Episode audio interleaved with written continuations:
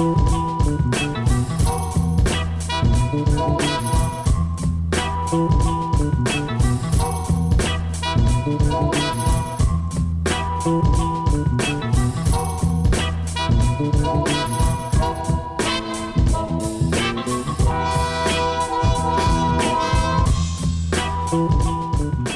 galera, aqui é o Rogério Lionzo.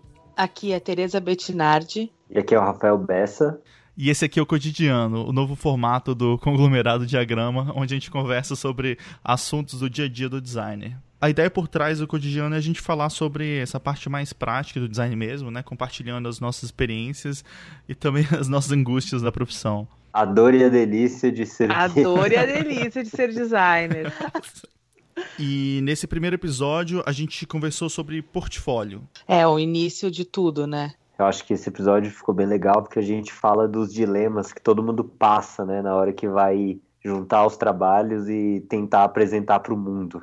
É um momento meio crítico e prazeroso ao mesmo tempo. Na verdade, mais sofrimento do que. Mas um sofrimento bom, né?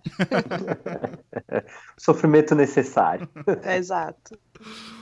Galera, antes de começar o episódio, vou pedir para todo mundo seguir a gente no Spotify, deixar cinco estrelinhas lá no iTunes e compartilhar esse episódio com outras pessoas que você acha que possam se interessar pelo assunto, beleza?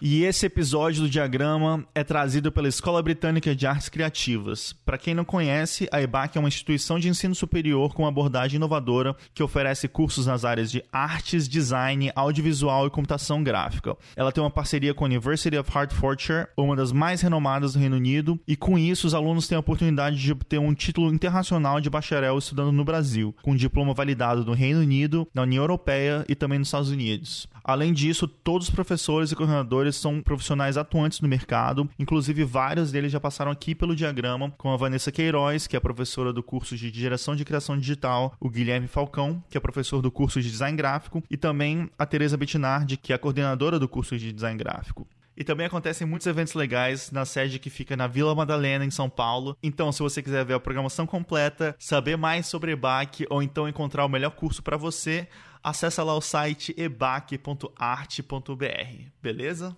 Mas então, vamos lá pro episódio? Vamos nessa. Partiu.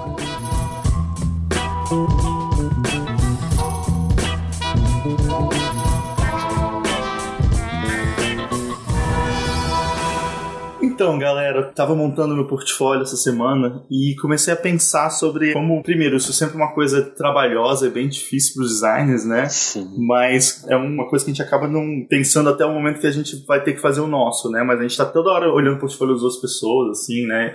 Como é que é para vocês, assim, esse lance de fazer portfólio? Como é que vocês organizam? Vocês sentem dificuldade? Como é que vocês pensam esse lance do portfólio mesmo? Bom, eu, para mim, é uma fonte de crises anuais, assim. Fazer o portfólio. Normalmente eu faço no começo do ano, inclusive é realmente o momento do começo do ano é o momento de eu pensar o portfólio, assim. Eu acho que por conta do tempo também, né, de, sei lá, no recesso do final do ano, você não tem tanto os projetos estão um pouco mais pausados, de certa forma.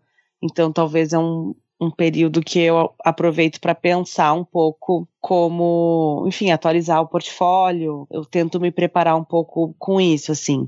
Só que eu penso meu portfólio desde que eu me formei, então isso tem mais ou menos uns 13 anos, né? E todo ano, toda vez que eu tenho que atualizar o portfólio, às vezes eu atualizo mais de uma vez por ano, enfim, é uma crise, assim. Uma crise existencial, de certa forma, sabe? É uma crise meio profunda, assim, porque chega uma hora que eu olho e, tipo, ai, é como se, ai, várias coisas que eu gostaria de ter feito e ainda não fiz. ou então é uma coisa. Às vezes é uma coisa, ah, legal, esses, aqui, esses trabalhos que eu fiz, mas em compensação outros não, não tanto. Então é sempre um momento também de se repensar eu acho que assim, ao longo do tempo, a gente vai se tranquilizando um pouco mais, assim. Acho que talvez há 10 anos atrás eu sofria muito mais do que sofro agora, mas ainda sofro e eu acho que eu ainda vou sofrer muito. Mas você pensa no portfólio num jeito de catalogar o seu trabalho ou você fica pensando assim o que, que você quer fazer no próximo ano? Como é que você enxerga esse ato assim de colocar seus trabalhos juntos num, ou selecionar os trabalhos que você quer mostrar também, né? Então, eu sempre fui da lógica de vamos ver o que, que eu já fiz, o que foi feito durante o ano, mas dentro desse o que foi feito durante o ano, tem várias coisas que eu não quero mais fazer, ou foi, né, são os traumas que eu não quero repetir, e tem coisas que, ah, isso aqui eu quero fazer. Agora também tem um lance que não é simplesmente eu não eu não encaro isso como só um fruto da minha vontade, né? Ah, esse trabalho foi muito legal fazer, mas gostaria de fazer de novo, mas não é só esse o critério. Eu acho que é importante também pensar quais trabalhos estão fazendo você ser conhecida e, e que trazem mais trabalhos. Uhum. Que, quais trabalhos é trazem outros trabalhos. Total. É, então, então, às vezes, eu até não gostava tanto de algum trabalho, não era assim o meu favorito, mas por algum critério. Ah, ó, design de revista, por exemplo, quando eu fazia, ah, é uma coisa que eu quero continuar fazendo, porque é o principal que eu tenho feito. Então eu vou colocar isso. Então, assim, justificava para mim por que, que eu tava colocando aquilo, mesmo eu não eu sabendo que eu gostaria de fazer outras coisas, sei lá, queria fazer livro, queria fazer hum, CD, sabe? Mas uhum. em algum uhum. momento, ó, tem alguma coisa que ainda me prende que eu quero continuar fazendo, né? As coisas que eu também estou fazendo e eu sei que vão trazer mais trabalho. Então, para mim, tinha essa lógica. Era coisas que eu gostava muito, mas também coisas que eu sabia que eu estava sendo conhecida por aquilo. Então, eu também não quebrava a expectativa, porque eu sabia que alguém ia me procurar para pensar alguma coisa relacionada com aqueles trabalhos, né? E tentando tirar todas as frias do horizonte. Então, todo tipo de trabalho que eu não gostaria de pegar, eu não colocava, porque, Sim. enfim, não queria, né? Eu já tinha passado por aquela experiência e também não queria repetir. Mas eu acho que isso é só depois de tu ter uma certa experiência, né? Porque quando tá começando, tu mais ou menos. Ah, você você se tá um joga, pouco né? aberto. É, você tá um pouco aberto às coisas, né? Uhum. Agora, por exemplo, outra, outra coisa que eu acho que é um motivo de crise é meio entender assim qual é a linguagem visual de como eu estou apresentando meus trabalhos, né? Então, por exemplo, eu acho que isso apareceu mais também para mim à medida em que eu fui fazendo livros, né? Uh, o livro é uma coisa que tu tem que avaliar muito a questão do objeto, né? Então, a materialidade do livro ela se impõe. Então, por exemplo, eu tiro foto de todos os livros que eu faço. Então, eu não tenho nenhum mockup digital de nada que eu fiz, assim. Então, desde as capas dos livros são fotografadas. Tem algum defeito, né? Algum papel, um lado um pouco, sei lá, uma foto, na foto apareceu um pouquinho desbeiçado, porque já está usado. Eu deixo mesmo assim, tento, tento, claro, deixar o mais bonito possível, é, bem mas... acabado, mas não é mocap.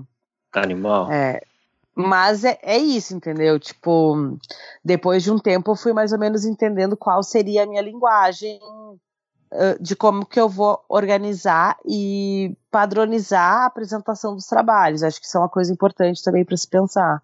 É porque assim, atualizar o portfólio é uma coisa muito chata, né? Porque já tem o sofrimento e aí tu tem que, né, fazer aquilo. Então eu tento já ter um modus operandi de como, ah, beleza, chegaram esses novos livros, esses novos trabalhos eu já fotografei dentro da mesma luz, da mesma linguagem do que eu já estou trabalhando. Então como que eu vou atualizar de um jeito. É como se o meu portfólio fosse um sistema de design, e de fato é. Então eu tenho, ele tem que estar tá passível a ser atualizado o mais rápido possível, né? Uma vez Ele que é um projeto de design em si, né? Ele é um projeto, exato.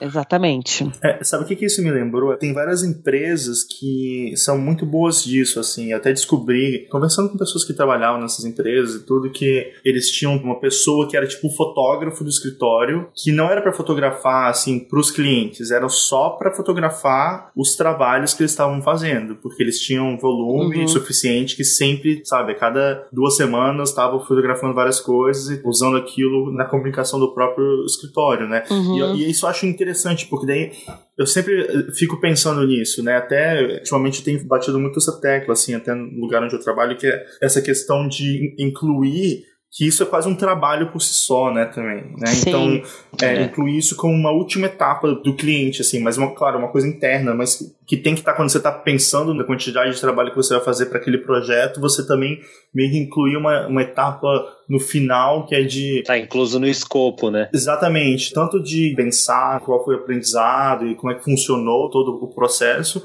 mas também essa parte de comunicação, de captação desse trabalho de imagem, porque hum, o que acontece muitas vezes é que a gente não pensa muito nisso. Normalmente acontece o que a Teresa está falando de existe um período, né, que você normalmente entrega os arquivos, faz o acompanhamento e tudo, mas é, tem um período de produção, né? Principalmente quando você está lidando com coisas impressas ou coisas físicas, né? Site uhum, talvez não tenha uhum. tanto isso, mas quando você está lidando com coisas mais físicas, produto, livro, coisas assim, que você às vezes fica, sei lá, oito meses, seis meses é. esperando um ano, né? E daí o projeto volta depois, ou você vê o resultado final, né? Então, não necessariamente essa etapa final vai ser logo depois do projeto, né? Mas assim, é, já deixar meio que pensado assim, tá? Ainda vou ter que trabalhar um pouco nisso para conseguir contar essa história, né? Tem esse esquema também de como mostrar também, né? A Teresa começou a falar disso, né? É. Em relação à luz e essa história também de mostrar essa coisa mais tátil, que pro trabalho dela é importante. Mas eu acho que no final das contas tem um jeito de montar as imagens né? Que você está contando ali um pouco o que, que você quer contar no projeto pelo ponto de vista do uhum. design, né? Tem pessoas que eu acho que fazem isso muito bem, tem pessoas que eu acho que às vezes falam demais o processo, às vezes eu fico assim, ah, é. nem precisava saber disso, sabe? Assim, não. Uhum. Mas tem pessoas que, que têm um balanço legal, assim, sabe? Então. Vocês acham que vocês acham que tipo quanto mais informação melhor do projeto? O que como é que vocês enxergam esse, esse lado? Assim? Cara, acho que depende muito do tipo de, de projeto do seu, da área que você atua, né? Assim, eu como fico zigue-zagueando entre digital e identidade visual, eu me pego muito nesse dilema, assim. Às vezes, na identidade visual, o pessoal quer, quer entender muito mais do processo. De onde veio essa ideia? De onde você tirou esse símbolo? Como você construiu? Aí, claro, tem também né, aquele excesso, né, que é, tava naquela moda, né, das malhas construtivas super trabalhadas, onde uhum. nem precisava, né, aqueles post-it na parede, cheio de valores, que dali que a gente trouxe, né, o design thinking, mas ao mesmo tempo tem uma necessidade de, de ter um mínimo de racional para a pessoa que está olhando aquilo entender como você toma decisões, né, não ser algo só, né, do, tirado assim que não pareça que você tirou da sua cabeça e não tenha uma fundamentação, uma pesquisa prévia, um racional, né? Já no digital é uma coisa muito mais direta, né? O pessoal já vendo o, o, final, a interface final, já dá para entender várias decisões que você tomou ali pelo produto final. Talvez nem precise mostrar tanto as etapas né, de prévias, né, as etapas do processo. E aí eu sempre fico me perguntando, né? Eu achei legal que a, que a Teresa falou de crise. Uhum. Eu, eu também sempre penso nisso, assim, para mim é uma crise tanto é, de autoestima, assim, que eu olho e falo, nossa, acho Exato. tudo isso, já acho tudo isso ruim, ruim é. mesmo, assim, esteticamente ou mal resolvido, não resolver esse problema como Sim. deveria. Já uhum. falo, nossa, sou um lixo, aí você vê os seus amigos e você fala, meu Deus, né? Sou, tô muito abaixo dessas pessoas. Sim. Só que aí, ao mesmo tempo, vem esse lance também, tá? Mas vamos racionalizar, né? Qual é a função desse, desse portfólio? E isso dá até um ânimo que você pensa, não, eu gosto de trabalhar, por exemplo, né? Eu fico variando as fases, né? Se eu tô na fase mais, não, eu gosto de trabalhar com identidade visual, fazer esse racional e tal, então eu vou privilegiar isso no, no meu portfólio no final sempre acaba assim. É, eu tenho projetos muito variados, né? De shape de skate até site de concorrência para Natura, até uhum. identidade visual para um, um restaurante no Brooklyn. Então, no final eu gosto de ver essa, essa variedade, assim, falar, não, até que é legal, né, fazer várias coisas diferentes. Mas é, eu sempre tento dar essa privilegiada, e nessa privilegiada eu acabo fazendo isso que a Teresa falou, definindo qual é a estética, né, definindo qual é o, os padrões mesmo, né, que eu vou usar para apresentar isso. Então, desde essa coisa estética, né, ah, é o fundo preto, é o fundo claro, é, vão ser thumbnails, ou vai ser tudo numa rolagem só, de uma vez até essa coisa de contar a história, né? Então, ah, se esse é um projeto né, que é um pouco mais direto, é um pouco um design mais ilustrativo, né? Uma capa de disco, um cartaz de evento, né, eu vou contar ele de uma, de uma maneira mais direta. Se é algo que, que demanda um pouco mais de história, daí sim, eu vou colocar 50 imagens para explicar como eu fiz essa identidade visual, assim, com cada sim. variação, com cada desdobramento. Tá? Então é muito caso a caso, assim, mas pelo menos dá uma alegria quando você pensa assim, hum, não, quero fazer tal coisa agora, então vou tentar. Tem aquela famosa, né, que ele tapa no trabalho depois que ele tá pronto, né? Então você pensa, hum, essa foto não ficou tão boa, vou tirar uma outra foto, né? Uhum. É, não gostei tanto desse fundo, vou mudar o fundo. Né? Na crise eu faço muito isso. Assim, eu falo, nossa, vou pegar esse projeto e vou apresentar ele de uma maneira totalmente diferente. Isso acaba me dando um certo ânimo, que eu falo, nossa, ainda, ainda consigo colocar minha cara, minha cara atual num projeto que estava me incomodando por ser antigo.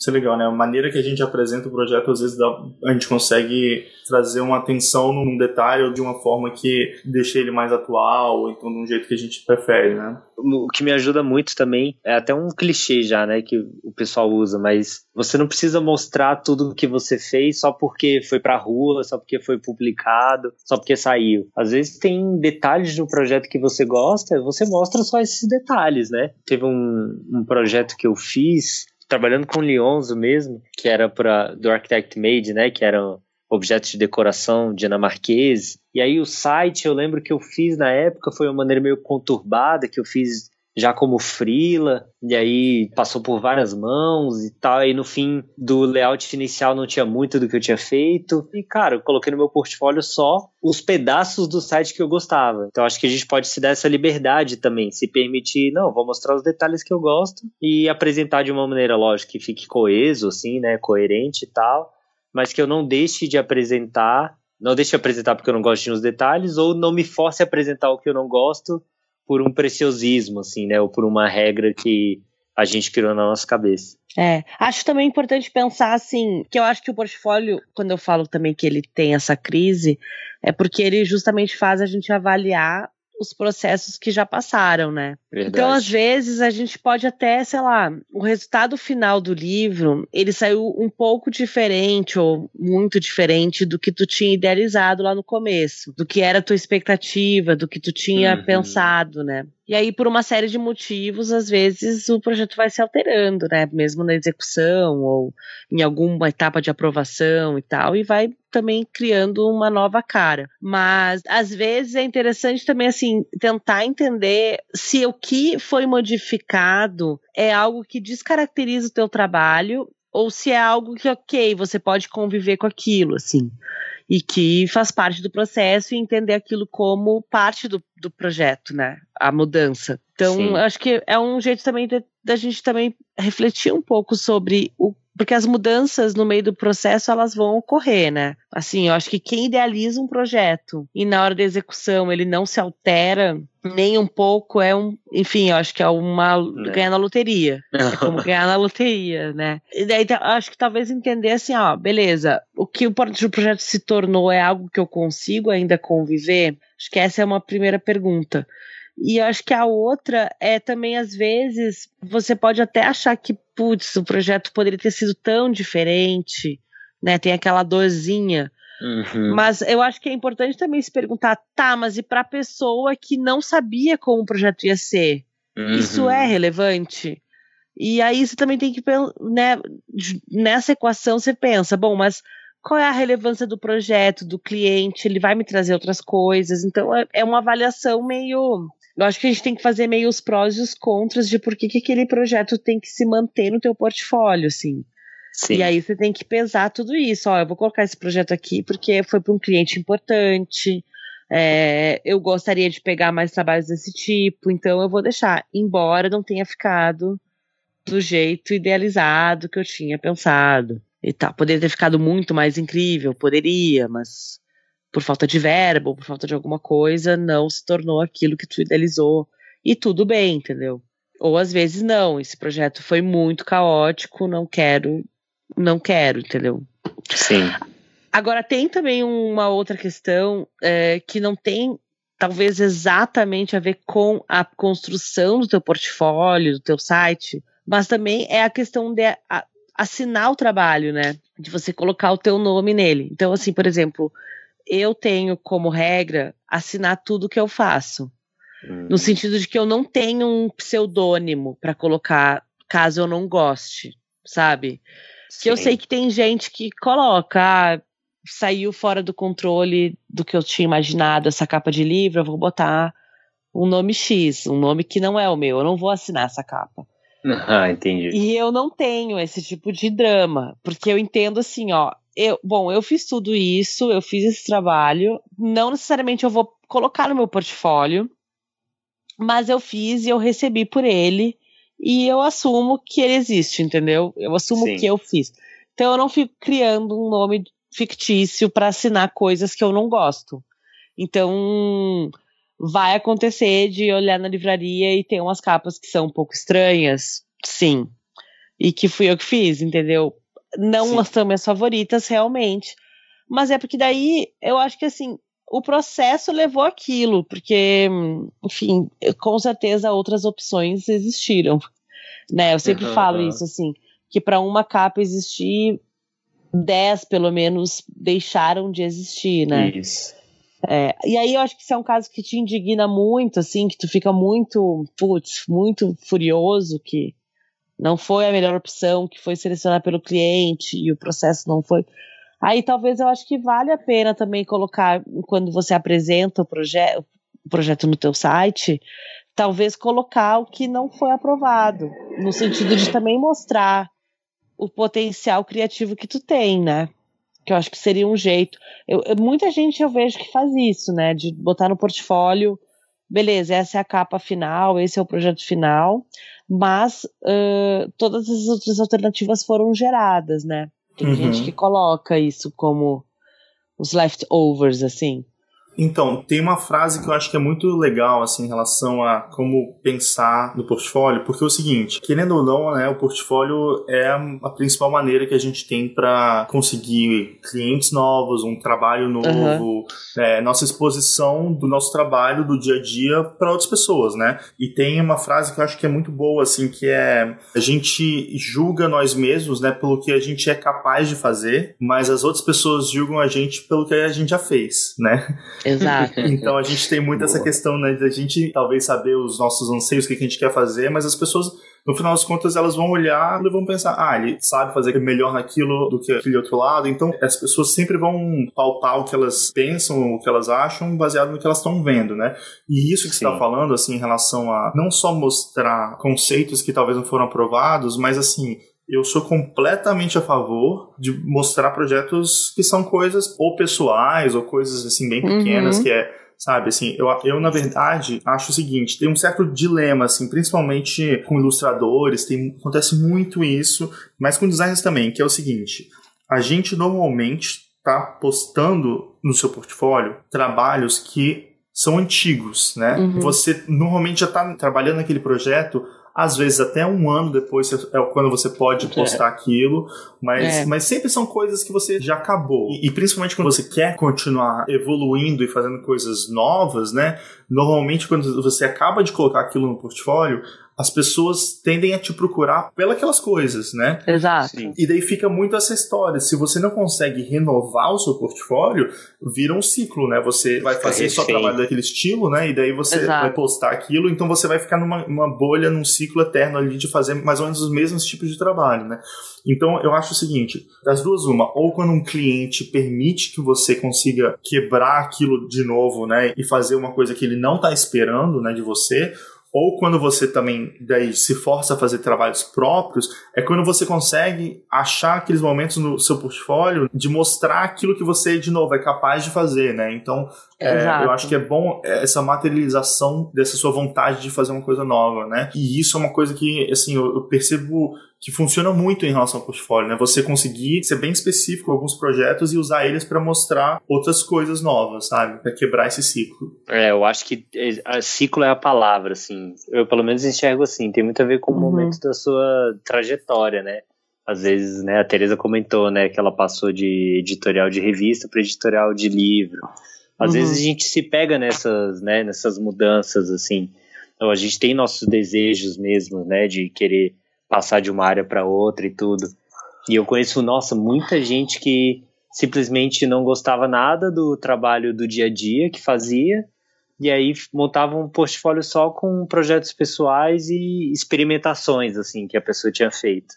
E eu já ouvi muito de muitos designers do Brasil e de fora também que eles preferem muito mais ver é, isso, esse tipo de projeto que você gosta de fazer, que você acredita, que você realmente né, é, tomou as decisões baseado no, no né, na sua visão, do que um projeto que você apresenta sempre pedindo desculpa, assim, falando, ah, isso Exato. aqui não ficou legal e isso não saiu do jeito que eu queria. Isso aqui o cliente pediu, mas eu discordava. Isso aqui é. e tal. Que no fim das contas também é design, assim, eu concordo muito com a Teresa quando ela fala assim, ó, maneira como a gente negociou com o cliente, as batalhas que você perdeu e que ganhou, isso também é design, isso também faz parte uhum. do projeto, né? Mas ao mesmo tempo tem esse lance assim, tá, mas o que, que eu quero fazer? Como não ficar refém de uma coisa que, ah, eu quero mostrar porque foi para um cliente legal, ou foi para um projeto de visibilidade é. legal, mas nem é o que eu gosto tanto de fazer, assim. Sim, é, isso eu acho uma coisa muito importante, assim, o que tem estar no teu portfólio é uma coisa que tu realmente gosta. É, o que eu, quando eu me refiro, assim, a coisas que vão sendo modificadas ao meio do caminho, é porque, assim, eu acho que a gente tem que entender que as frustrações elas vão acontecer. E o que eu mais odeio é ver designer frustrado, porque todos os designers frustrados com alguma coisa, e quando eles ficam muito ressentidos, é muito chato, sabe? É muito chato ouvir o discurso, sabe? Me incomoda muito, porque assim, cara, o teu, o teu projeto vai entrar em contato com oxigênio e vai se alterar, sabe? Vai Sim. se alterar. Então, ou você aprende a lidar com isso e tenta sair dessa o mais, mais íntegro possível, ou você só vai se afundar nisso e vai ser uma pessoa muito chata, sabe? Uhum. Então, mas eu acho assim que, independente dessas mudanças, e que algumas são muito chatas, realmente, descaracterizam o projeto, algumas são até desrespeitosas, isso acontece, é, faz parte, verdade. né? Mas dá para fazer um programa só disso. Mas o ponto é coloca no teu portfólio as coisas que realmente tu acredita, no, no, sentido de tu sabe que teve problemas, sabe, mas que apesar disso tu ainda tem orgulho daquilo que foi o resultado, por N Sim. motivos, porque era para um cliente grande e que isso pode trazer. Então assim, tu tem que colocar lá aquele projeto porque é uma coisa que tu realmente gosta e gostaria de fazer mais, né? Sim, às vezes a gente tem também enxergar essas oportunidades, assim, né? Tem muita gente que fica, ah, é que, né, meu trabalho do dia a dia não é esse, e aí eu fico preso nisso, né? É, não sei o que eu deveria fazer, pô, às vezes você. Aí você tem que fazer um projetinho assim, ah, alguém pede, né? Geralmente da família, pô, faz a marca do meu consultório de dentista, uhum. faz a marca da, da, do hortifruti da sua tia. E a gente pode ver essas oportunidades como, pô, agora sim eu tenho né, domínio das decisões, eu vou fazer o que eu realmente acredito. E aí evitar esse chororô, né, que a Teresa tá falando, e falar, pô, mostrar, ó, isso aqui é o que eu realmente acredito, a maneira como eu vejo, a maneira como eu é, faço design, né? E acho que a gente tem que também é, ser meio esperto, assim, né, nas, nessas oportunidades que aparecem. É, é, engraçado porque hoje em dia eu vejo até alguns tipos de projeto, né? Principalmente quando são para algumas empresas específicas, ou sei lá, eu vejo que o próprio projeto mesmo era um projeto mais complicado, assim. E eu consigo pensar muito assim, caramba, sabe? Se a pessoa conseguiu botar pro ar, sabe? E se isso aqui for o final, é tipo assim, palmas pra pessoa, sabe? Pra conseguir uhum. aprovar tudo, conseguir deixar tão. Porque, assim, cara, aquilo que a Teresa tava falando, praticamente nenhum projeto fica inabalado, assim, né? Em relação ao processo todo e tal. E isso é uma coisa que é até muito estranho, né? Porque a gente vê muito essa reação de designers, né? Isso acontece muito com essa parte de marca, de identidade nova, né? Que é postado na internet todo mundo fica reagindo. Mas, assim, a gente não tem nenhum contexto desse lado do processo, né? A gente tá uhum. Vendo uhum. quase que é. só aquele resultado final. E muitas vezes a gente não consegue entender por que, que algumas coisas acabaram daquele jeito, né? Mas eu acho que é, é muito difícil a gente julgar sem saber exatamente o que estava acontecendo, né? Então por isso que às vezes eu olho alguns projetos e eu falo assim, cara eu queria muito estar na sala da, quando eles aprovaram Da isso, aprovação. sabe? Porque deve ter É. sido fantástico, assim, né? Esse negócio de, tipo, É. como isso foi pro ar, sabe? Como é que isso saiu e tá aí, sabe? Desse jeito. Eu acho que também tem uma coisa que tu comentou, Leonzo, que era sobre o que tu é capaz de fazer e o que, né, o que tu apresenta, tendo essa relação, né? Eu acho que, as- que também é importante que todos nós, né, a comunidade dos designers, tenha menos julgamento e mais contexto, ou mais interesse em descobrir o contexto das aprovações. Porque é muito fácil olhar uma marca e dizer não gostei, tá uma droga, é, ah, mandou bem. Simplesmente porque isso, isso só, só me diz quais são os teus gostos pessoais e, e beleza, tipo, tu tá mais inclinado para essa estética ou não. Mas realmente, assim, tá adequado ao que precisa. O, a- porque a gente também tem que pensar assim, as pessoas que aprovam isso não necessariamente são designers, né? Elas simplesmente estão É, lá, é. sei lá, operando e fazendo as decisões, né? E às vezes eu acho assim que quando a gente está pensando no nosso port- portfólio, tem o público, quer dizer, o público, os possíveis clientes que não são necessariamente designers que vão nos contratar e que para eles já tá tudo lindo às vezes, sabe? E tipo, e, e não tem toda essa questão, ah, o kerning disso não tá muito bem feito. Não Sim. tem essa questão, entendeu? Tipo, tem outras questões. Ah, fulano trabalhou para uma marca grande, tem Uhum. responsabilidade, vai conseguir entregar o que eu preciso. São outras variáveis que estão sendo avaliadas. E às vezes eu acho que quando um designer está pensando no portfólio, ele pensa muito no que os seus pares vão pensar sobre ele. Uhum. É, tem isso. E isso aí engloba outras milhões de questões, né? Que eu acho que dá para fazer um programa para cada coisa, para É, falar sobre só sobre crítica do design. É, então vamos falar sobre as premiações, sobre uma certa glamorização, sobre o feed, né, dos Instagrams e tudo mais. Então, tem que também pensar um pouco assim, o que eu tô fazendo, eu tô publicando. Claro, tu quer apresentar da melhor forma possível, que emocione, que, que envolva quem tá visitando o teu site, não importa se essa pessoa é designer ou não. Mas às vezes eu acho que quando a gente tá cheio de pudor para apresentar algum projeto, eu acho importante se perguntar: eu- esse pudor que eu tô tendo é por conta do julgamento dos meus colegas ou porque um possível cliente que eu tô imaginando? Acho que tem que ter muito claro assim, por que que algo está te inibindo, sabe? Porque eu sinto assim que muita gente fica represando e não apresentando alguma coisa com medo do julgamento, sabe? E, e daí talvez isso não seja muito positivo, porque hum, como que tu vai experimentar, como que tu vai se jogar um pouco mais, sabe? Então eu acho que se a gente também tivesse essa consciência na nossa comunidade de talvez não julgar simplesmente por gosto ou não gosto, ou de como eu faria, né? Então sempre é aquela piada, né? Quantos designers são necessários para trocar uma lâmpada? Três.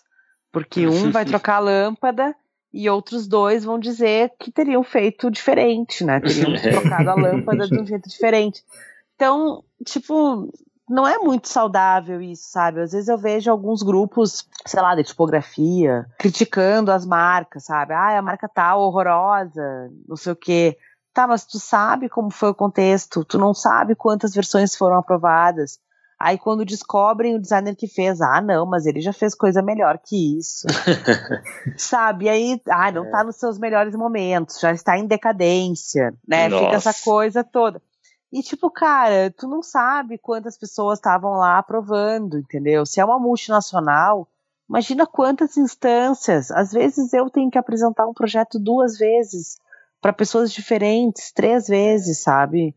E a cada e, e a cada pedi, a cada apresentação são alguns pedidos e alguns conflitantes Uhum. né? Porque também tem essa questão nas empresas, às vezes a pessoa fala alguma coisa pra alterar, porque também às vezes ela acredita, mas às vezes ela tá lá meio só pra, sei lá, participar um pouco mais da coisa, sabe? É, Eu acho que o, o Rogério tinha muito isso, assim, né? Sempre quando a gente olhava algumas coisas juntos, assim, ele comentava, cara, mas se a, se a pessoa conseguiu aprovar isso para esse cliente, né, já, já tá ótimo, né? Fa- fazendo essa compensação que você tá comentando. E Eu, mesmo acho passe- muito importante, é. É, e aí eu fico me perguntando para nossa conversa de portfólio se esse não é um dos momentos que você tem que abrir mais um pouco do processo, do contexto, né? De falar, cara, primeiro o cliente entrou em contato com a gente, a ideia era essa, a gente veio com esse conceito, depois a necessidade foi mudando, a gente se adaptou, mudou um pouco, modificou baseado nisso. Às vezes tem um, um,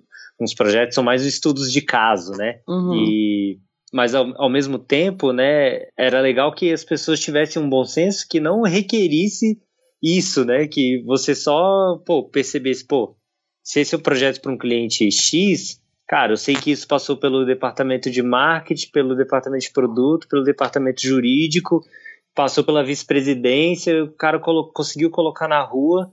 Nossa, meu Deus, isso também faz parte do esforço, né, profissional, né? Isso também é Isso é um faz parte do né? projeto, exato. É, faz parte do projeto, exatamente, É. também.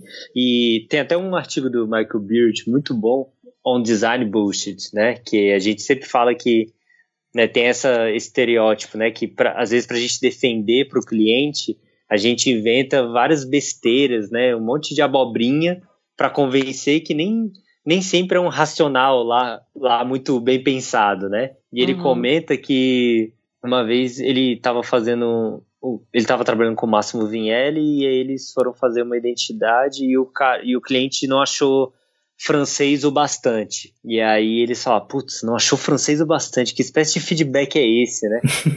Aí eles voltaram, daí falou que o Máximo usou uma fonte que feita por um americano, assim, um cara de Milwaukee. E aí quando ele foi apresentar, o nome da fonte é Empire. Só que ele falou, ah, e aqui nessa opção a gente usou a opção Ampere. Falou, tentou falar Empire de uma maneira francesada e o cliente aprovou. então, Sim, Então- às vezes tem essa lábia, né, também. é, então, e aí às vezes tem, sendo lábio ou sendo um estudo racional, né, que você vira e fala, cara, tem também aquele lance, né, que é, que é polêmico, também daria outro, outro podcast, outro episódio, que é você leva muitas opções ou você leva poucas opções, que é o que o estúdio acredita como solução daquele projeto, ou você como designer acredita como solução. E isso tudo, como você falou, é parte do projeto. Se você conseguiu é, transmitir, comunicar que aquela decisão, aquela solução realmente está endereçando os problemas que a- a- o cliente quer resolver, as coisas que ele quer comunicar, isso também é, é design, isso também é comunicação, né? Você, pô, eu consegui transmitir que essa minha solução endereça o, o que foi pedido. Então, eu acho que isso é, é bem legal, mas ao mesmo tempo eu não gosto muito da ideia de mostrar, por exemplo, outras soluções para um projeto, assim, sabe? Porque É, eu acho que assim, ou mostra uma opção como tipo uma, assim, uma proposta, e, e assim, essa aqui, era minha, essa aqui é a minha ideia para o projeto, porque eu acho Aham. que assim, a gente sabe que a maioria das vezes, né, a gente apresentou alguns caminhos e alguns deles não foram seguidos, assim, né? Mas o- aquilo que a gente estava falando, assim, acho que tem uma coisa interessante daquele resultado ter acabado daquela forma e a gente aceitar isso, né? Fica muito confusa a história se você fica assim, não, mas eu, eu apresentei esse, mas ele acabou sendo esse, mas também teve esse outro, tal. Acho que pensando isso no, no âmbito, sei lá, do cinema, né? A gente pode até ver uma versão do diretor depois que é basicamente o diretor falando assim, olha, teve muita intervenção do- dos produtores Do e tal, estúdio. e é isso aqui que eu queria ter falado. Mas eu acho que é Aham. mega estranho se fosse assim, não, mas eu também gravei essa outra cena aqui que poderia ter sido esse final, mas ele tem essa outra aqui. tipo, eu acho que já começa a ficar uma coisa assim, tá, mas beleza, mas assim. qual é a história, né? qual é, é, então. Late Runner. É, e eu acho que tem coisas, na verdade, no projeto, e isso até voltando até pra uma coisa que você tinha começado a falar no começo, que é. Eu acho que tem algumas coisas que devem ser assumidas, assim, que, tipo. Isso foi pensado, assim, sabe? Por isso que, por exemplo, todo esse lance de grid, por exemplo, também de construção, para mim, assim, cara, faça isso, use grid, que são todas essas ferramentas que a gente, como designer, tem, né, para estruturar um sistema, o projeto e tal. Mas assim, a não ser que você esteja mostrando um sistema, como é que ele vai se expandir e tal, e isso faça muito parte do projeto, tem coisa que é, é meio que assim, não me mostra isso, sabe? Assim, porque é quase que assim, você chega, né? é, você tem, você tem que fazer isso você mesmo, mas porque senão fica uma coisa de tipo quem mostrar o grid mais complexo e mais coisas, sabe, tipo proporções áureas numa, 10. numa coisa nota 10, né? E daí fica esses portfólios de Behance cheio de relação tal que o, trabalho final é uma merda, né? Mas fica um bando de coisa ao redor mostrando De todas as grid. relações, né? É, não, isso, isso é muito grave, né? Então, então acho que até essa maneira de mostrar o processo também é uma coisa interessante, assim, porque de uma certa forma também é um projeto em si só, né? Assim, é uma história que você está ali contando, tipo, que páginas que você está mostrando, se, é um, se é tem alguma coisa, um livro, uma parte mais editorial, ou então se é um site, tipo, sei lá, você está fazendo um, um filminho para mostrar como é que é a navegação, as transições, mas eu acho que é, tem um balanço ali que é muito fino, né? É, entre ficar over, né? E ficar, tipo, demais, e você tá tentando até usar o próprio portfólio como um trabalho, tipo, para se expressar. E quanto que é o mínimo que você tem que mostrar para você também ter uma coisa interessante, não é só, tipo, uma imagem, isso aqui é o trabalho, quando na verdade né, você desenvolveu várias coisas né, dentro daquele pensamento, é. né? Acho que uma coisa que foi muito acabou se resolvendo pelas próprias plataformas. Mas antes da gente ter Squarespace, Cargo e outras coisas, né? Não tinha muito essa ideia de, sei lá, um, uma maneira muito fácil de você fazer o seu site. Né? Você tipo tinha que fazer lá na unha. Uhum. E era uma época também que tinha um flash e tal. Então você via muitos sites que o próprio é. site era mega complexo. Era tipo vou pegar um VHS e botar no, no, no videocassete é, e o trabalho vai aparecer na televisão. É, um storytelling gigantesco, né? É. Ah, é, não, isso graças a Deus acabou, né? É, então. A apresentação Mas... do site, lembro disso? É. Inicial com um videozinho, depois você. Exatamente. E a maneira que eu gosto de pensar, assim, a estrutura do portfólio, assim, é tipo como um museu pensa seu espaço. É um espaço que é neutro o suficiente para melhor representar todos os trabalhos diversos que vão conviver no mesmo lugar, né? Então é a mesma coisa no portfólio. Então você pode ter vários trabalhos de várias naturezas, de várias vozes diferentes, né? Mas eu prefiro deixar a parte do portfólio em si mesmo bem mais neutra para você poder. O trabalho assim, aparecer, né? Exatamente, o próprio uhum. trabalho ser a parte mais expressiva, né? E o resto ser muito mais informativo só do que uma coisa que por si só também já tá chamando muita atenção, né? É, eu é. acho que é por isso também que, que até inclusive assim, ah, beleza, eu vou optar por contar o processo, colocar um texto. Tem que pensar muito bem também sobre essas coisas, eu acho. Porque hum, eu também fico com a impressão de que quando você vai apresentar um projeto, ele tem muito storytelling, ele tem muito texto, muita coisa que não foi, fica meio difícil entender o que tu conseguiu aprovar, sabe? Uhum. o que, que realmente foi pro mundo. E isso é um pouco complicado, porque às vezes, claro, a gente está falando aqui, né, de valorizar o teu processo, de entender a maneira como tu tá trabalhando e o que tu quer experimentar e tal. Tudo isso tem valor e é uma coisa que vale a pena. Você tem que reconhecer se isso, na verdade, você tem que fazer uma avaliação se isso vale a pena apresentar no teu portfólio, né? Então, se é, é. isso que tu acha que é mais interessante dentro da tua linguagem, vai fundo. Se não, ah, não, vou focar no projeto final, porque, enfim, prefiro isso. Então você tem que também fazer essa opção. Mas às vezes eu também tenho a sensação de que eu estou entrando no site, sei lá, eu tô, vou ler uma novela, sabe? Porque tem milhões de coisas e tal. Total. E eu não consigo identificar o que, que foi aprovado, o que foi para o mundo e como foi. Porque isso que eu também acho importante, assim, tem um, um colega meu que sempre dizia, né, a melhor, o melhor trabalho é o que a gente tem na mão, né? Não tantas hipóteses, mas mais o que, o que foi de fato executado, o que foi entregue. Isso também faz parte né, da maneira como tu trabalha. Isso comunica outras informações que também não são, que são um pouco mais intangíveis, né?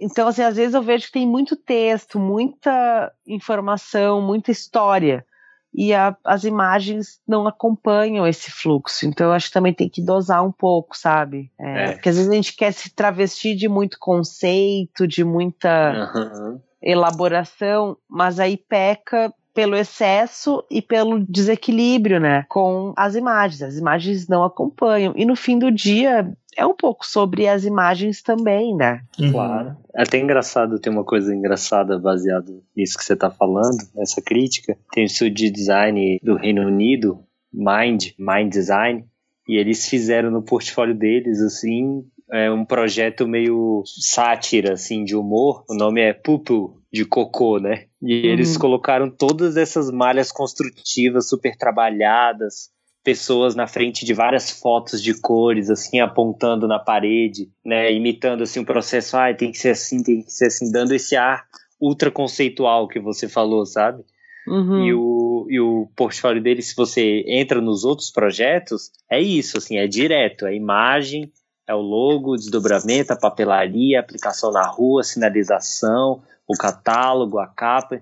E aí, é, acho que, um, isso é interessante para o nosso papo de portfólio. Também como postura, né?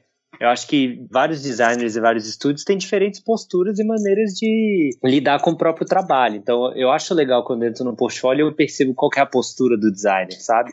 Qual é a ah, postura isso do estúdio. Super importante, eu acho É. também. Qual que é o tom de voz, né? Porque, querendo ou não, tem isso também, né? Tem uma visão de mundo ali. Acho legal quando, quando a gente consegue ver essa postura, assim. É, E outro ponto importante do, do que você falou sobre o formato, né? De tipo, se vai ter, se não vai. Tem uma outra camada que são outros tipos de design também. Se a gente pensa em design de experiência, né? UX, nossa, geralmente a pessoa. O trabalho dela é justamente contar o processo, né? De como ela chegou naquela experiência, na construção daquela experiência. Às vezes contar da pesquisa, contar dos achados que ela teve, das análise de métricas, dos erros, né? Que ela, da frustração que ela passou dentro do projeto e teve que mudar no meio do caminho.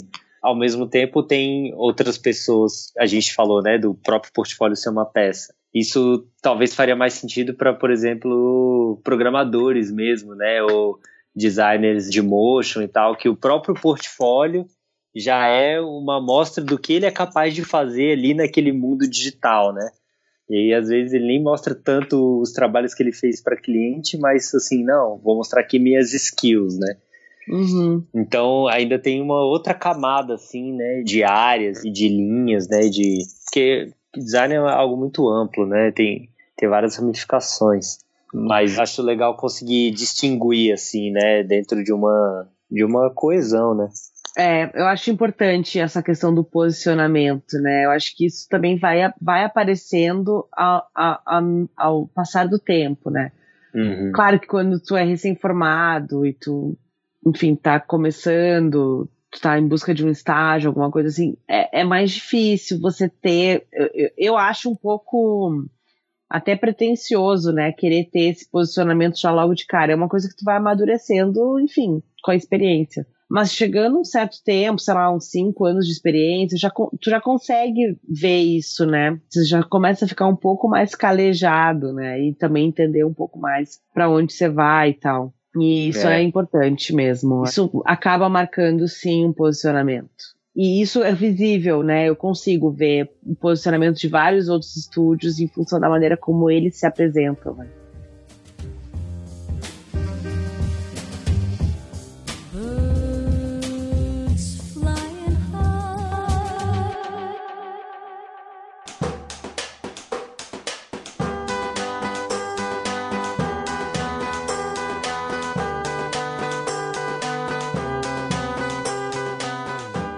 Queria agora, até pra finalizar, perguntar se vocês têm alguma coisa que vocês viram em relação a esse lance de portfólio, alguma coisa assim que vocês queiram dividir com as pessoas, sei lá, um link, um filme, um artigo, qualquer coisa assim, que enriqueça mais essa conversa também. Ah, tem um artigo do Fabrício Teixeira, que ele é designer de experiência, né, UX, na Working Co. Ele tem um artigo de 2017 muito legal, é, em inglês. O título é What is the real role of a design portfolio website? Qual o verdadeiro papel de um portfólio de design? Né, de um site portfólio de design. E aí tem no, no blog dele, né, que é UX Collective, é facinho de achar, tem muita coisa que a gente comentou aqui hoje, mas ele também faz umas provocações, umas reflexões interessantes.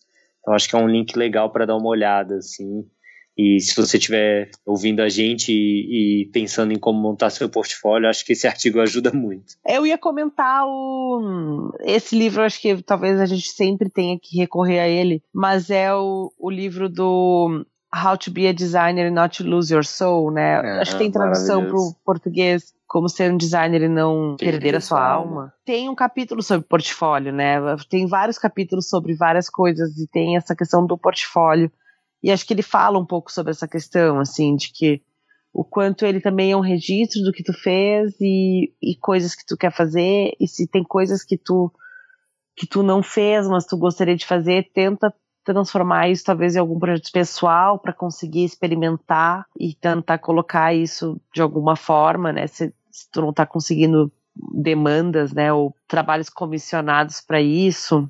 Então ele dá um pouco desse encorajamento, eu acho que também né, é sempre uma crise. Agora eu acho que o importante é entender isso.